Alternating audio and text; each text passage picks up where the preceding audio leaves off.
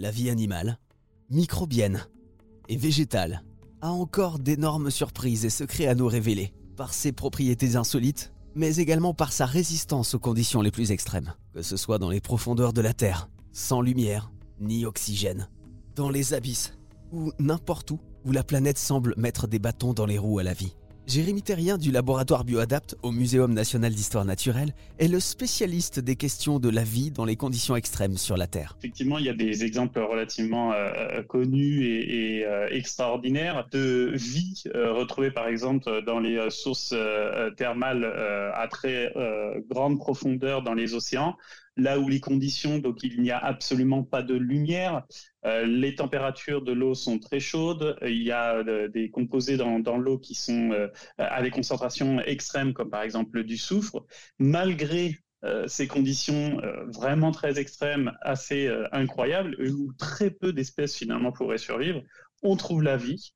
Euh, et une vie euh, bah, parfois qu'on découvre encore aujourd'hui, qu'on ne connaît pas et qu'on est en train de décrire. Est-ce que pour vous, il y a une espèce euh, qui aurait la palme de l'adaptation comme ça sur Terre? Je dirais que non. parce que les conditions sur Terre et sous mer sont très variées.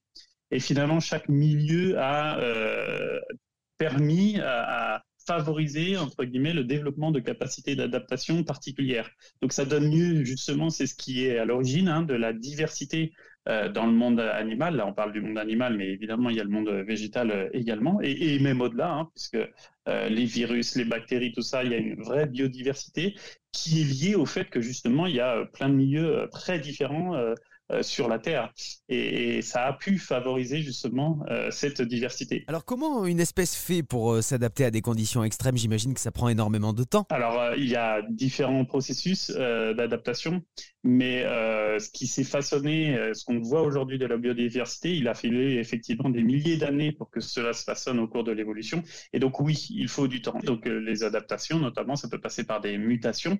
Il y a une sélection de ce qu'on appelle de phénotypes, c'est-à-dire d'expression euh, du, génome qui vont être favorables dans certaines conditions, mais si ces conditions changent trop vite, en fait, les, sélections ne seront plus euh, euh, efficaces, quoi. Et donc l'espèce, tout simplement, va disparaître. Ces adaptations, elles sont pas, j'imagine, elles sont pas conscientes, elles sont pas faites exprès. Ça se, ça se fait naturellement au fur et à mesure? Exactement. En fait, ce qui se passe, c'est que quand un génome, une espèce, son génome va s'exprimer dans le milieu, il y a diverses divers phénotypes qui s'expriment, c'est-à-dire diverses manières d'exprimer le génome.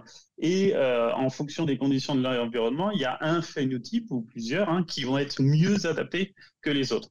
Cela euh, implique que les phénotypes qui sont mal adaptés vont disparaître et on va sélectionner les phénotypes qui sont les mieux adaptés.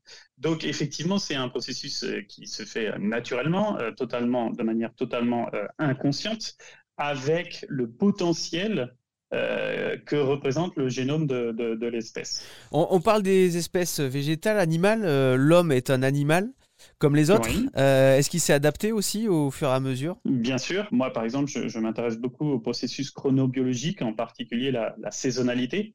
L'homme a été, dans sa vie naturelle, très saisonnier parce qu'il était beaucoup plus soumis aux conditions de l'environnement et au changement de son environnement euh, il y a des milliers d'années.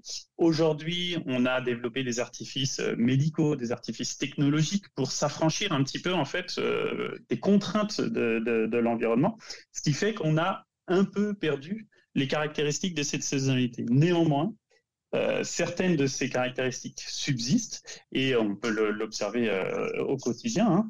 Euh, mais c'est vrai qu'on a, nous aussi, on sait nous aussi adapter, bah, notamment avec tout ce que, tout le développement, tous les développements technologiques qui ont accompagné l'évolution humaine. Merci Jérémy Terrien.